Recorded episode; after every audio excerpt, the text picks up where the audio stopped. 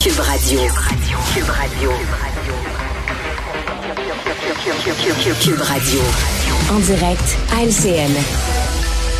8h45, dernier rendez-vous de la semaine avec Richard Martineau. Salut Richard. Salut, la nuit porte conseil, mon gars. Hein. Il y a une journée, là, il y a une dissension à la CAC, au sein de la CAC, concernant les fameux 7 millions donnés aux Kings de Los Angeles. Ça bougonne, il y a des députés, ministres qui sont pas contents, tout ça. Ils ont fait un petit dodo.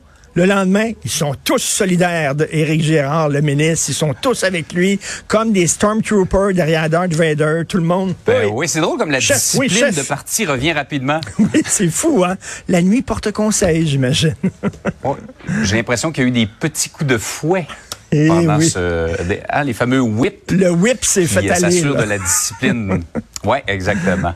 Hey, euh, Richard, on vit une période, on a vu une, vécu une semaine avec euh, ces mouvements de grève. On dit ça va mal en éducation, les hôpitaux débordent, on connaît l'état proverbial de nos routes. Donc, tu trouves que le système euh, craque de partout pour être poli? Ben, écoute, là, regarde, mettons ça ensemble. On a vu aujourd'hui, le vérificateur général dit que ça coûterait 10 milliards de dollars pour les routes, entre autres. Les routes sont en très mauvais état, on le sait. Ça coûterait 10 milliards de dollars pour avoir un asphalte qui a de l'allure. Euh, bon, ça, ajoute ça à les gens vivent de plus en plus vieux, OK? Donc, euh, ils vivent de plus en plus vieux, donc de plus en plus de bobos pendant de plus en plus longtemps. Mhm. Alors, ils ont besoin de soins de santé, là. Alors, ça fait une pression au point de vue des hôpitaux. Les gens qui vivent de plus en plus vieux, avant, tu prenais ta retraite à 65 ans, tu mourrais à 66. On te payait un an de fonds de pension. Maintenant, tu prends ta retraite à 65, mhm. tu meurs à 85. On paye pendant 20 ans à rien faire. Ça coûte cher. Tu sais que Radio-Canada reçoit 1 milliard 300 millions par année. Je serais curieux de savoir le pourcentage de cet argent-là qui va rien que dans les fonds de pension des anciens employés de Radio-Canada. Et ça, écoute, ça fait énormément de pression sur les finances publiques. Les écoles, euh, de plus en plus de colours, de plus en plus d'enfants qui sont mal élevés par leurs parents, qui sont violents. Mhm. Dès qu'il y a un problème social, on demande à l'école de régler ce problème-là. Ajoute avec ça les médias sociaux, les téléphones intelligents, les enfants qui ont la capacité de concentration d'un écureuil sur une ligne de coke. Euh, et les professeurs sont totalement débordés. Ajoute à ça pénurie de main-d'œuvre, donc pour remplir, pour combler les postes, on a besoin d'immigrants. On fait rentrer les immigrants, mais il faut les loger, il faut les franciser, il faut envoyer leurs enfants à l'école. Tu sais, quand tu regardes ça, là, quand tu prends un pas de mhm. recul et tu regardes, comme disent les Anglais, the big picture, ça craque de partout. Et là, on a besoin d'argent, on a besoin d'argent. Puis là, ben, tu peux pas imposer et taxer davantage les gens. Ils sont pris ah à la gorge avec l'inflation. Pour créer de l'emploi, ben là, il faut que tu allonges des milliards de dollars pour que les entreprises viennent chez vous. Sinon, si tu ne leur donnes pas suffisamment d'argent, ils vont aller s'établir ailleurs. Et tu regardes ça, là, le système, là, il tient avec de la broche. Hein. On a beaucoup utilisé Mais cette ça, Richard, sans nécessairement se porter à la défense du gouvernement, c'est le résultat ben de décennies de ben, sous-financement dans tous ces domaines-là. Ben exactement. Là, comme les routes, par exemple, c'est pendant des années, on n'a rien fait que les routes. Mais ben là, c'était en train de tomber en morceaux, littéralement.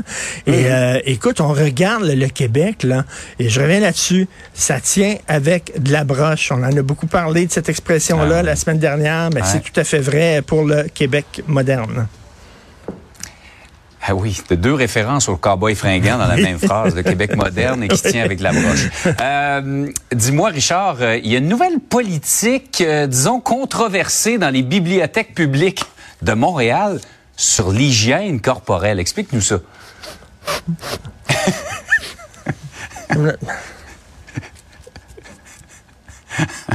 Je m'en vais à la bibliothèque tantôt, je suis juste à côté ici. Alors, euh, c'est la presse qui sort ça à partir du 1er janvier euh, dans les 45 bibliothèques publiques de Montréal. Si tu pues trop, on va te sortir. OK, je sais pas s'il va y avoir des inspecteurs qui vont se promener dans les... Ben c'est ça, c'est quoi la limite, c'est quoi le, comment on calcule ça exactement? Écoute, c'est vraiment ça la politique. Donc on voulait pas dire on veut pas d'itinérants. C'est contre la charte des droits, puis les itinérants ils ont le droit eux autres mm. aussi d'aller lire des livres dans la bibliothèque. Fait qu'on dit bon, on peut pas dire on, on tient si tu pues, c'est ça. On va sortir les gens qui puent parce que bon, itinérants prennent pas leur douche, ils doivent puer, etc. J'ai quelque chose à dire là-dessus. Là. Je suis en train de lire une biographie de Frank Sinatra tu vas me dire, c'est quoi le maudit rapport? Suis-moi, suis-moi. Ouais. Frank Sinatra. Euh, Marilyn Monroe était amoureuse de Frank Sinatra. elle voulait le marier, OK? Elle tripait sur lui. Il, aim- il aimait pas Marilyn Monroe. Il trouvait qu'elle puait.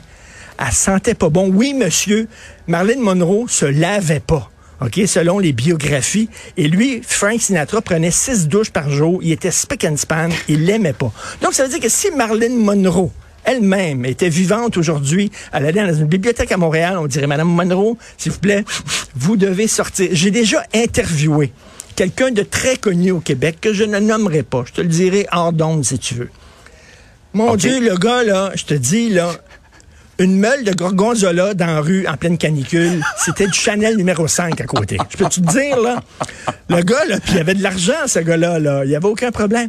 Et, et il voyait que j'avais quand même une certaine résistance olfactive, OK?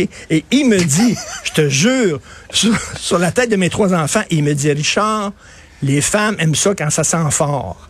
C'est pas mon expérience. C'est pas mon expérience. Je sais pas exactement. Il me dit ça.